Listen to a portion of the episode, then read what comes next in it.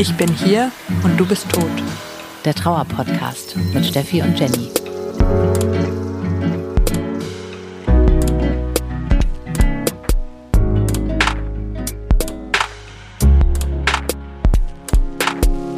Herzlich willkommen im Club, in dem du niemals sein wolltest. Wir sind Steffi und Jenny und wir sprechen hier mit euch über Trauer. Das ist ein Podcast für alle, die auch jemanden verloren haben. Wir beide haben unsere Partner verloren, aber auch wenn ihr einen Elternteil, Geschwister, bester Freund, Freundin, wen auch immer, irgendeinen Mensch verloren habt, den ihr sehr liebt, dann seid ihr hier richtig. Aber auch wenn ihr Angehörige seid und Interesse habt, euch zu informieren, wie ihr denjenigen besser unterstützen könnt, dann seid ihr hier auch richtig.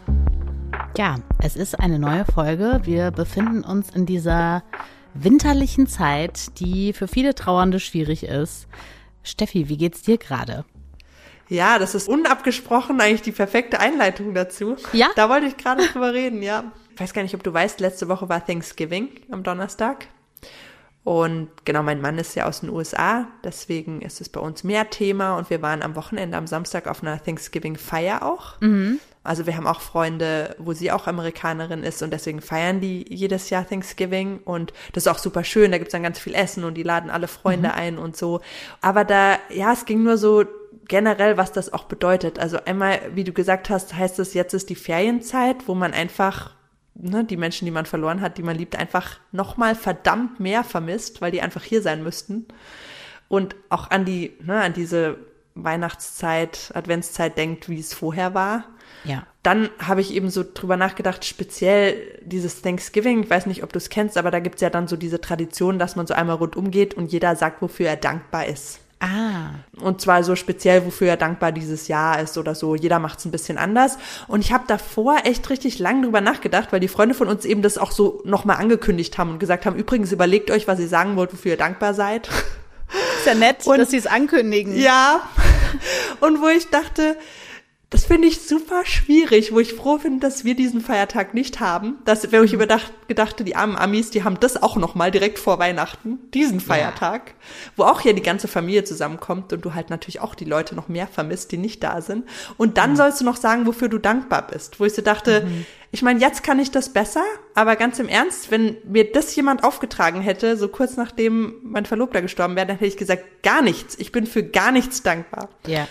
Und da musste ich so drüber nachdenken, dass das einfach so dankbar sein ist ja auch nichts, worüber zu man sich zwingen kann. Also das einfach gerade am Anfang fühlt man sich einfach überhaupt nicht dankbar. Man fühlt sich absolut nicht dankbar. Man denkt, alles ist beschissen, das Universum ist beschissen, wofür soll ich dann bitte schön dankbar sein? Und mhm. natürlich ist das so total einseitig, weil natürlich gibt es wahrscheinlich bei jedem irgendwelche Sachen, die er in seinem Leben hat, die auch was Gutes haben und für die er theoretisch dankbar sein könnte, aber das empfindet man halt nicht so. Und deswegen finde ich das so was Schwieriges, dieses, jeder muss jetzt sagen, wofür er dankbar ist das ist ja schön, so das ist so dieses aufs Positive beziehen, was ich mhm. schön finde, aber ich finde, man müsste das halt so mischen. Also eigentlich hätte ich am liebsten gesagt, so ja, dafür bin ich dankbar und hätte ein paar Sachen aufgezählt und dann gesagt, ich weiß aber genauso, dass die Zeit für super viele Leute besonders schwierig ist und dass sie auch an die vielen Sachen denken, für die sie gerade dieses Jahr oder im Moment nicht dankbar sind und dass dafür auch Raum sein sollte, dass dafür mhm. Platz sein sollte zu sagen, ich finde das hier ganz schön hart und es gibt viele Sachen, für die ich bin ich gerade nicht dankbar. Zum Beispiel, dass mein Verlobter tot ist und ich mein Baby verloren habe und keine Ahnung. Und für sowas ist da aber halt normalerweise mhm. kein Platz. Und ja, ich habe das natürlich dann nicht gesagt, weil ich muss sagen, wenn es jetzt nur gute Freunde gewesen wären, dann hätte ich es vielleicht sogar gemacht, weil ich finde, man muss ja auch so andere Leute vielleicht mal so mit ins Boot nehmen und vielleicht hätten sich ja auch viele angesprochen gefühlt. Aber ich kannte da halt wirklich fast niemanden und dann dachte ich, okay, das muss ja jetzt nicht sein. Aber sowas hätte ich gerne gesagt. Ich musste direkt an diesen äh, auch eher amerikanischen Satz äh, denken hier alles passiert aus einem Grund, ist ja auch so ein bisschen dieses, äh, für, für was könnte man alles dankbar sein? Was ich dann noch ganz nett fand, ich hatte ähm, einen Instagram-Post von irgendeiner Psychologin gesehen, der ich folge, weiß gar nicht mehr, von wem es jetzt war, aber auf jeden Fall ging es da auch drum, genau dieses, wofür ist man dankbar? Und sie hat dann so gesagt, als Tipp, sie macht das immer so, wenn sie gerade eigentlich nicht dankbar ist, weil Dankbarkeit ja ein Gefühl ist, was man nicht erzwingen kann, und sie aber trotzdem irgendwie so sich vor Auge führen für sich selber, damit sie sich selber besser fühlt, was sie alles hat, dann sagt sie einfach, ich habe. Also nicht, ich bin dankbar für, sondern ich habe eine Familie, die mich liebt, ah. ich habe einen guten Job, aber quasi sie formuliert es halt anders. Sie sagt, ich habe und nicht, ich bin dankbar. Ja, das ist ein sehr guter Trick. Du, du fühlst es einfach gerade so nicht, weil alles um dich rum einfach scheiße ja, ist. fühlst es gerade nee, nicht, da kann man mein, nichts machen. Ja. Weihnachten wollte ich ja auch auf jeden Fall gerade am Anfang so unbedingt skippen, weil die Trauerfeier von meinem Freund ist ja äh, vier Tage vor Weihnachten, weil sich das alles so extrem hingezogen hat. Und äh, Weihnachten definitiv einfach eine Challenge. Auch so eine Zeit, wo ich ähm, nicht unbedingt denke, oh yeah, ich bin so unglaublich dankbar, sondern auch eher was, wo ich denke, oh Gott, ich will durch diese Zeit durchkommen. Jetzt so im äh, fünften Jahr geht's ein bisschen besser. Also ich kann das so voneinander ein bisschen besser trennen, aber äh, ja, also im Endeffekt sind eigentlich November, Dezember für mich die Monate, wo ich permanent damit rechne, dass ich emotional äh, zusammenkrache.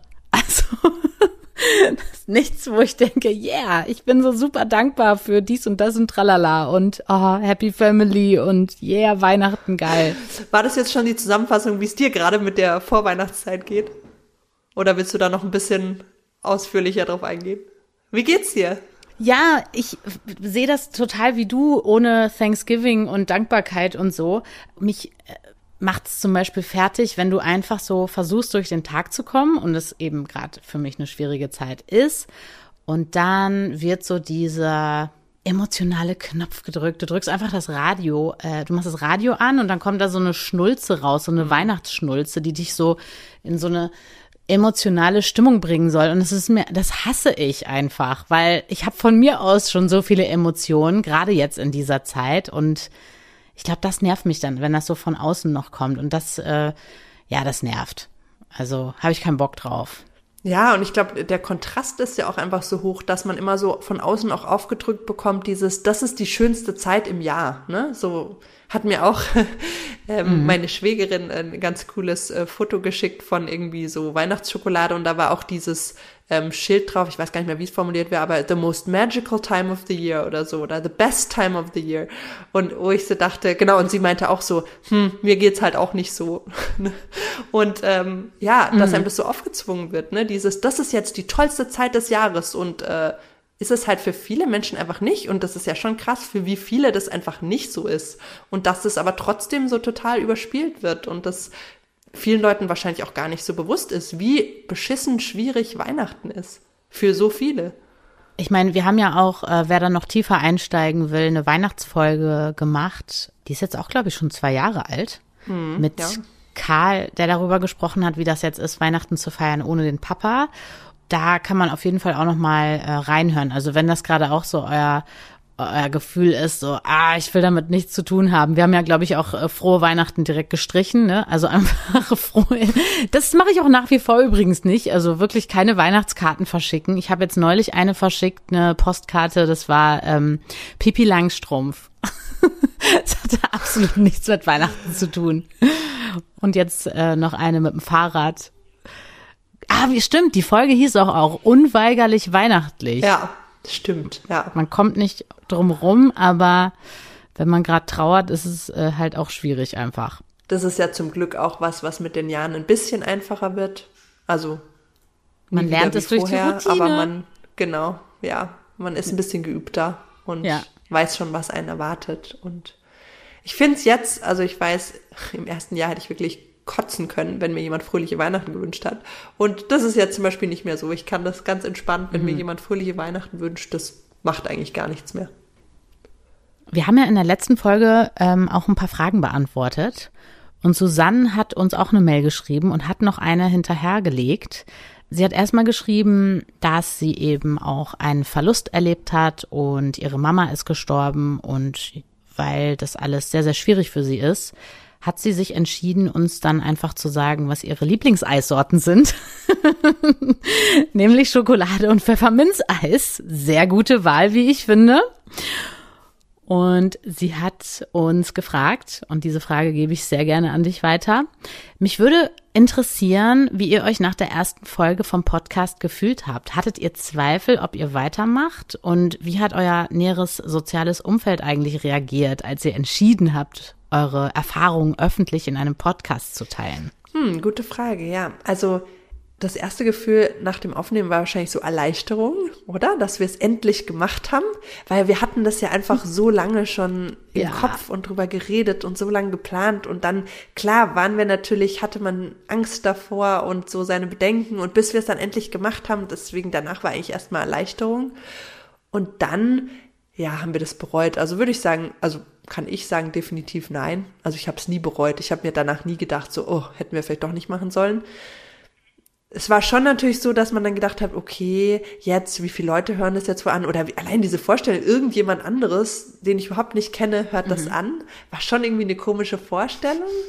Ja, aber jetzt nicht so, dass man dann gedacht hätte, oh nee, doch nicht. Und ja, Mittlerweile denken wir über die Zahlen eh einfach gar nicht mehr nach, weil das würde einen auch irre machen, wenn man darüber nachdenkt, wie viele Leute zuhören.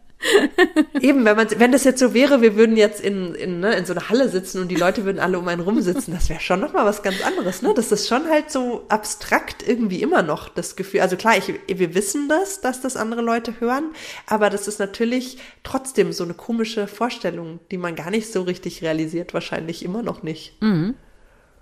Auf die nächste Frage, was sie noch wissen wollte, wie dein Umfeld reagiert hat. Ja, ich, ich überlege gerade, ob ich es direkt so also in Anführungsstrichen allen gesagt habe. Also ich weiß es ja bei mir bis heute so, dass es eigentlich wirklich nur Familie und so enge Freunde wissen. Also es wissen jetzt nicht so viele Leute, die mich kennen. Hat dir eigentlich mal jemand geschrieben und gesagt, sag mal, bist du das? Nee, das ist nur dir passiert, Jenny. nee, tatsächlich nicht. Ähm, ja, und insofern, ich meine, mit Familie, das ist schon, eigentlich stimmt, das war mit die komischste Vorstellung, ne, dass so ja, wir zwei uns unterhalten und das wirklich auch Leute, die uns kennen, hören. Mhm. Also ich glaube, für mich ist das fast schwieriger, als dass jemand Fremdes es hört. Ja, finde ich auch.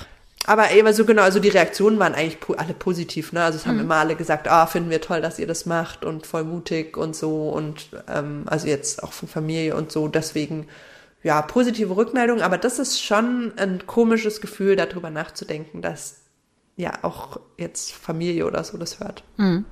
Ja, bei mir war es eigentlich genauso. Also Freunde waren auch also unterstützend und so, ja, auf jeden Fall mach das und so weiter. Aber ähm, an eine Reaktion kann ich mich auch noch ganz gut erinnern. Das fand ich interessant. Und zwar hat ein Freund so sich so ein bisschen angegriffen gefühlt, weil wir halt viel auch am Anfang immer darüber gesprochen haben, wie nervig das ist, wenn Freunde das und das machen oder das und das nicht und dies und das und tralala. Und der hat das total persönlich genommen dem musste ich dann erstmal so ein bisschen erklären, hey, das heißt jetzt nicht, dass du alles falsch gemacht hast, sondern das heißt, dass wir hier versuchen, diese Trauerwelt darzustellen und eben vor allen Dingen den Leuten eine Stimme zu geben, die das gerade erleben und so weiter und so fort. Also der war dann so ein bisschen pissig erstmal. Aber ich glaube, der hat es dann auch verstanden, aber erstmal so gedacht, so, hä, was will die eigentlich und so, was, was soll das? Ja. So witzig, dass du sagst, genau, dass Leute sich persönlich angesprochen fühlen. Tatsächlich, mir hat auch mal dann eine Freundin geschrieben und auch so gemeint, aber anders, die war gar nicht, überhaupt nicht pissig, sondern die hat gemeint, ah, oh, also ich finde den Podcast voll toll und, aber ich wollte mal sagen, jetzt wo ich das so höre, so, ah, das tut mir voll leid, dass ich, was weiß ich, das und das nicht gemacht habe oder so. Und das mhm. tat mir eigentlich voll leid, weil die, muss man sagen, ja. eine von denen war, die es super gemacht hat. Also die hat es wirklich super gemacht und selbst die hat sich quasi so angesprochen gefühlt, dass sie nicht genug gemacht hätte, obwohl das das Gegenteil der Fall war. Das fand ich ja, auch interessant. Das war bei mir die, auch so. Ja, sich da total persönlich hat angesprochen gefühlt.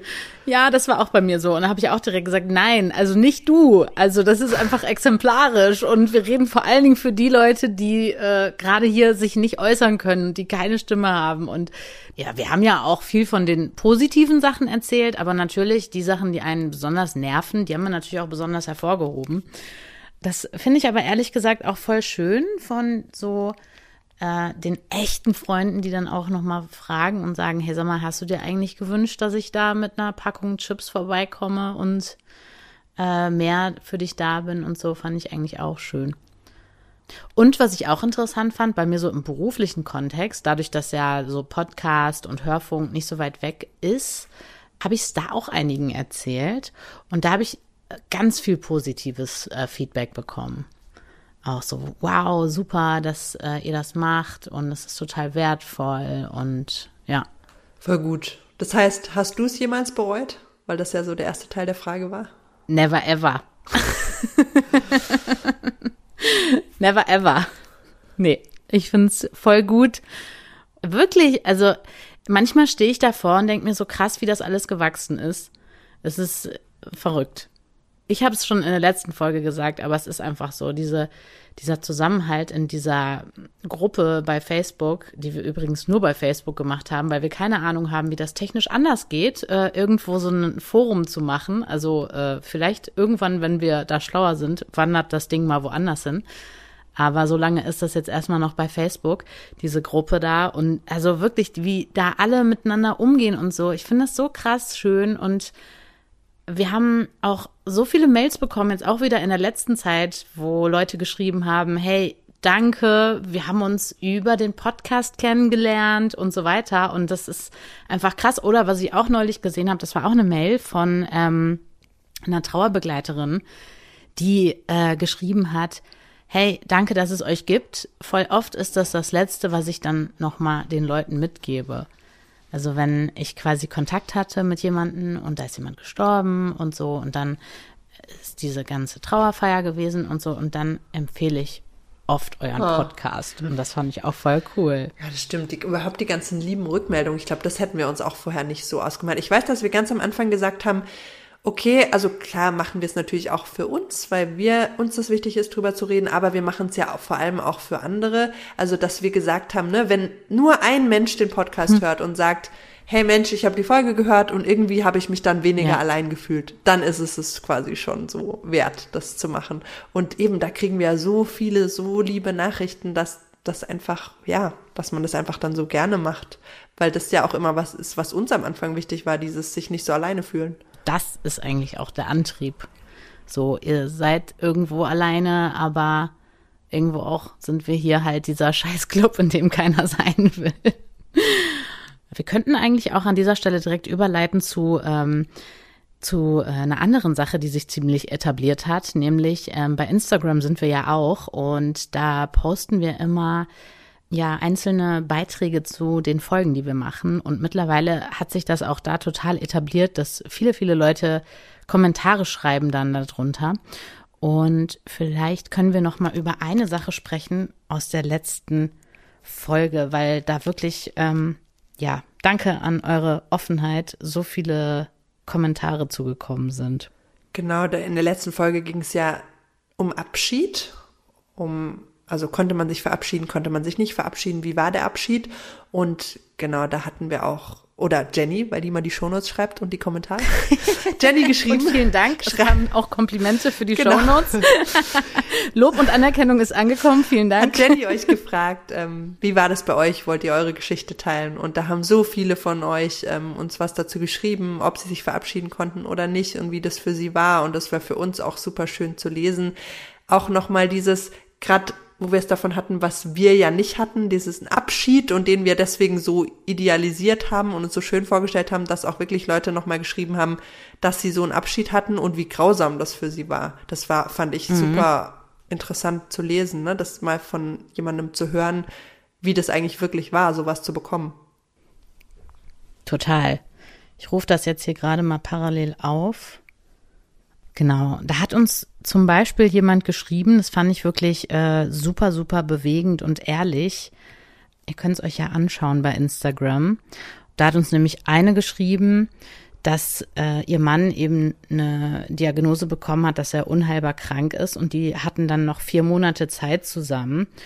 Und dass das aber eine total schwierige Zeit war, weil der Mann eben nicht sterben wollte. Und es ging ihm auch nicht gut. Der hatte auch Schmerzen, außerdem hatte er auch Panik davor zu sterben. Und außerdem wollte er auch nicht irgendwie die Kinder alleine zurücklassen. Und das kann ich mir auch total vorstellen, dass das mega überfordernd gewesen sein muss. Und sie beschreibt das eben so, dass er sich dann total zurückgezogen hat. Und die haben eigentlich fast äh, gar nicht darüber gesprochen. Oder sie schreibt, dass sie gar nicht darüber geredet haben, über das Sterben, über wie das wird, ob er irgendwie den Kindern irgendwelche Briefe für die Zukunft schreiben will oder sowas oder dass sie ihm eben auch nicht gesagt hat, dass er das Beste ist, was ihr passiert ist und so weiter. Also dieses klassische Abschied nehmen, von dem wir ähm, da so gesprochen haben, wie man sich das so in der Idealwelt sozusagen vorstellt, da hat sie einfach gesagt, nee, also es war einfach nur Entsetzen.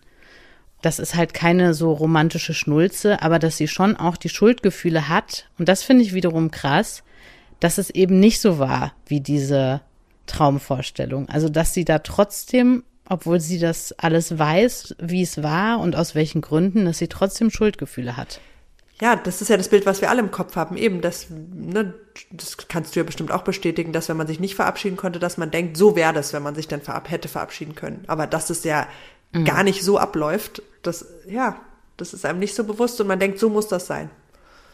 Wie im Film.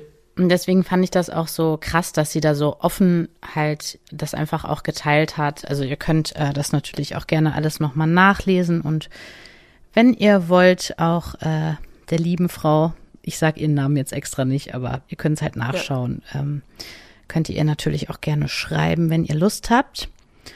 Ich wollte mich auf jeden Fall nochmal bedanken für die Offenheit. Weiter geht's mit unserem nächsten Trauertagebuch. Über die freuen wir uns nämlich auch immer sehr. Die vielen tollen Trauertagebücher, die ihr uns schickt, in denen ihr eure Erlebnisse ein bisschen mit uns teilt. Ja, ich bin Aline die bei mir verstorbene Person ist mein Lebensgefährte, der im August 2020 an Bauchspeicheldrüsenkrebs gestorben ist. Wir hatten nach Diagnosestellung, die relativ unverhofft kam, weil keine Symptome da waren, noch genau sieben Monate, über die ich im Nachhinein jetzt sehr, sehr dankbar bin, dass ich sie mit ihm hatte, auch wenn ich mir gewünscht hätte, es anders ausgegangen wäre. Aber es war im Nachhinein für mich jetzt eine gute Zeit, nochmal intensiv mit ihm die verbracht zu haben. Denn das muss ich vielleicht dazu sagen, ich war die Zeit zu Hause, da ich krankgeschrieben war. Ich habe immer wieder mal mit rezidivierenden Depressionen, also wiederkehrenden Depressionen zu tun. Das war damals unser Glück und ich konnte mich trotz dieser depressiven Phase sehr gut um ihn kümmern. Als mein Partner dann, der war zum Zeitpunkt seines Todes 44, als er den Abend vorher vom Sofa in das Krankenbett gehievt werden sollte. Er ist nämlich zu Hause verstorben. Und es ging zum Schluss alles sehr, sehr schnell, was sehr gut war für ihn und sicherlich auch für uns. Aber wir mussten dann sehr, sehr schnell agieren und dann mussten wir ihn vom Sofa in dieses Krankenbett hieven. Da habe ich mir einen Bandscheibenvorfall gehoben, wo ich noch gedacht habe, super, Jetzt hat er es noch geschafft, über seinen Tod hinaus mich rauszukriegen hier von zu Hause. Vor allem da dann auch der Lockdown im Herbst dann anstand. 2020 war ja alles dicht, man durfte keinen treffen. Somit dachte ich mir, okay, er hat es geschafft, ich muss zum Sport, ich muss zur Physiotherapie. Er hat das eingestielt, dass du nicht nur zu Hause hockst. Und aus dieser Physiotherapie ging dann heraus, dass mein damaliger Physiotherapeut mein jetziger Partner ist. Und das war für mich eine schöne Vorstellung, dass das auch noch von meinem verstorbenen Partner eingestielt wurde. Dazu kam dann noch, dass er, also mein verstorbener Partner, drei Monate vor seinem Tod, obwohl er nie darüber groß sprechen wollte, was Sterben und so anging, weil er immer davon ausgegangen ist, ich lebe ja noch mindestens fünf Jahre, wobei mir klar war, das geht nicht, das wird nicht klappen mit seiner Krankheit. Hat er aber drei Monate vor seinem Tod, als es ihm noch recht gut ging, mal mit mir gesprochen, gesagt, Mäuschen, er hat immer Mäuschen zu mir gesagt, wenn ich mal nicht mehr bin, dann möchte ich, dass du dir ein neues Leben aufbaust. Und wenn du einen neuen Mann kennenlernst, möchte ich, dass du kein schlechtes Gewissen hast, sondern auch mit diesem neuen Mann ein neues Leben aufbaust.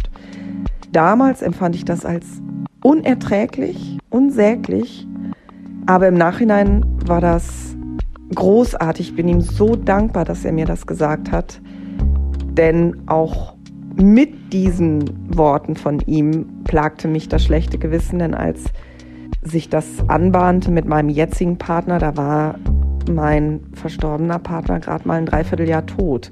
Und ich war immer noch in diesem ersten Jahr, erstes Jahr Weihnachten alleine oder ohne ihn, erste Geburtstag ohne ihn, so diese ganzen ersten Male.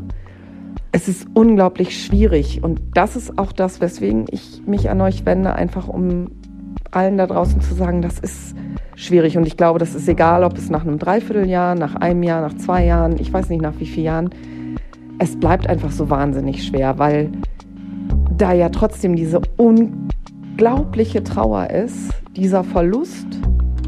Und ganz häufig habe ich dann auch schon mal gehört, na jetzt hast du ja wieder jemanden, jetzt kannst du wieder nach vorne schauen. Ähm, ja, aber der ersetzt ja nicht den Verstorbenen. Die Lücke bleibt ja. Ich baue mir nur um diese Lücke, die auf ewig bis zu meinem Tod in meinem Leben bleiben wird, baue ich mir ein neues Leben auf. Die Lücke bleibt und der Schmerz bleibt auch. Der verändert sich im Laufe der Zeit, aber es bleibt schmerzhaft. Alle Jahrestage, alle besonderen Tage so in Erinnerung, die bleiben schmerzhaft. Es wird niemals irgendjemanden ersetzen. Das ist jetzt zweieinhalb Jahre her und trotzdem vermisse ich meinen verstorbenen Partner noch wie Hulle er fehlt mir. Und es gibt Tage, an denen die Trauer derart über mich hineinbricht, dass ich heulen, heulen, heulen kann, obwohl ich in einer neuen Beziehung bin. Und es gibt manchmal Menschen, die das gar nicht verstehen, aber du bist doch jetzt in einer neuen Partnerschaft. Ja, aber ich vermisse meinen Partner, der verstorben ist. Das ändert ja nichts daran, dass ich traurig bin. Und der neue ersetzt ja nichts. Das ist ein anderer Mensch. Ja, und das ist der Grund gewesen, warum ich mich an das Trauertagebuch von euch gewendet habe, weil mir das ganz wichtig war, diese Geschichte zu erzählen. Erstens, weil man wieder anfangen kann, glücklich zu sein, obwohl man zeitgleich noch wahnsinnig traurig ist. Und weil das Umfeld vielleicht einfach mal so ein bisschen nachdenken sollte und erstens nicht verurteilen sollte und auch nicht Ne, von wegen so schnell und so. Und auch nicht, aber jetzt ist ja alles wieder gut. Nein, es ist noch lange alles nicht wieder gut. Danke, dass ich meine Geschichte bei euch erzählen durfte. Ich wünsche euch alles, alles Liebe. Weiterhin auf eurem Trauerweg.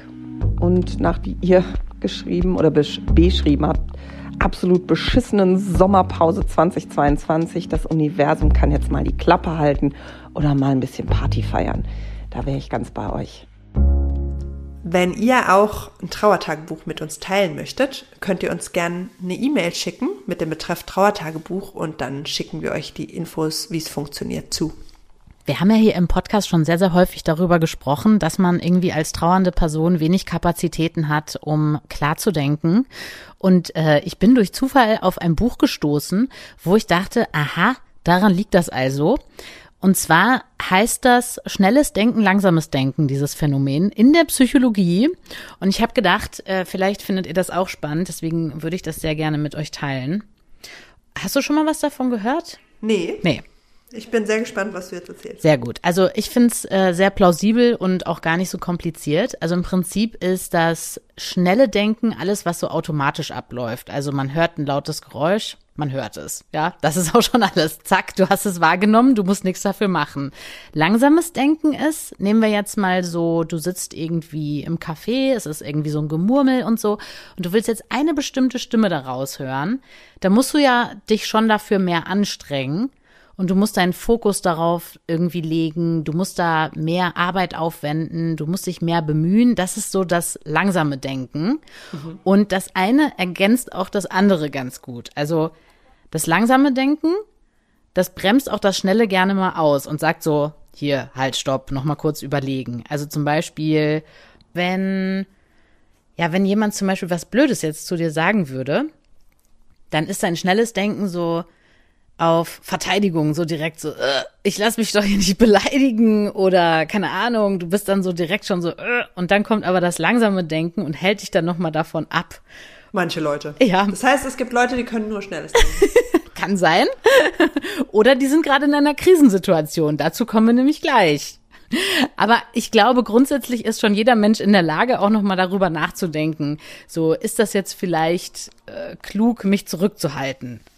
Das ist dann quasi das langsame Denken, was das schnelle Denken so ein bisschen unter Kontrolle bringt, sage ich mal. Okay. Zum Beispiel, du siehst jetzt was Süßes in der Werbung und denkst dir so, boah, geil, das will ich jetzt auf jeden Fall haben.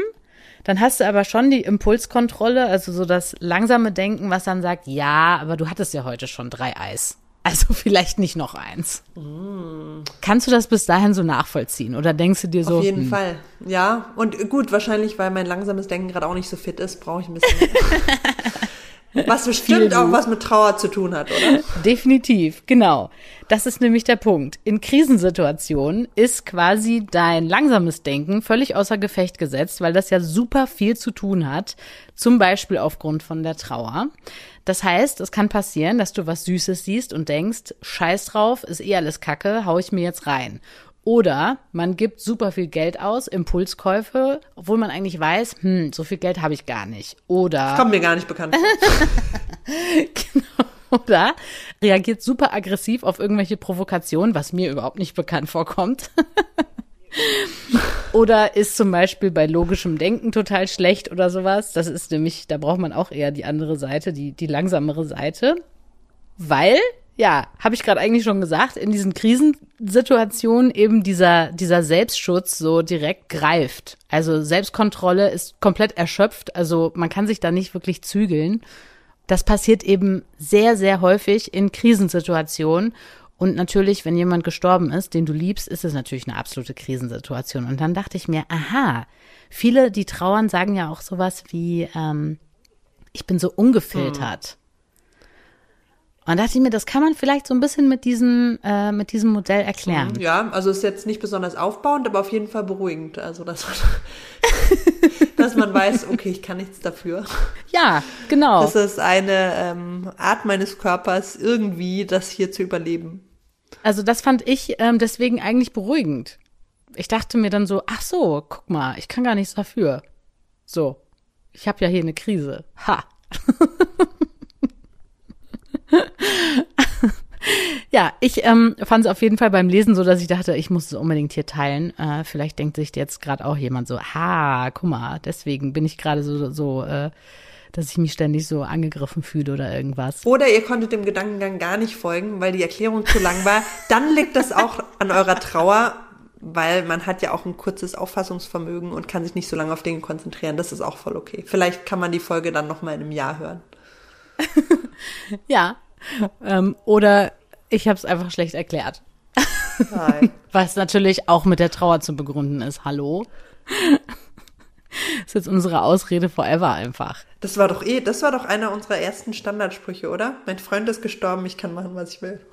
Ja, genau, richtig. Ich darf mich jetzt benehmen, wie ich will. Absolut.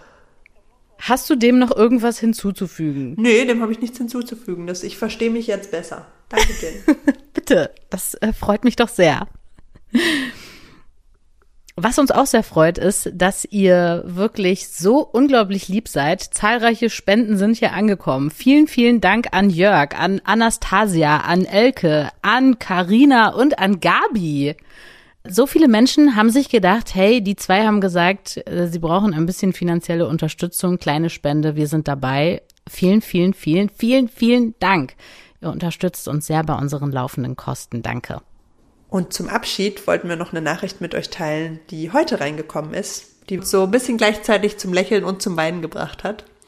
Und zwar hat uns jemand geschrieben, dass sie von ihrer Freundin die Bettdecke nicht neu beziehen wollte nachdem die gestorben ist. Und dass sie dann aber irgendwie so dachte, sowas muss man eigentlich. Man muss die Bettdecke frisch beziehen, man muss normal sein. Und dann hat sie unseren Podcast entdeckt und ein paar Folgen gehört und sich dann gesagt, weißt du was, ich beziehe die Decke nicht. Man darf nämlich auch mal unnormal sein und das gehört dazu.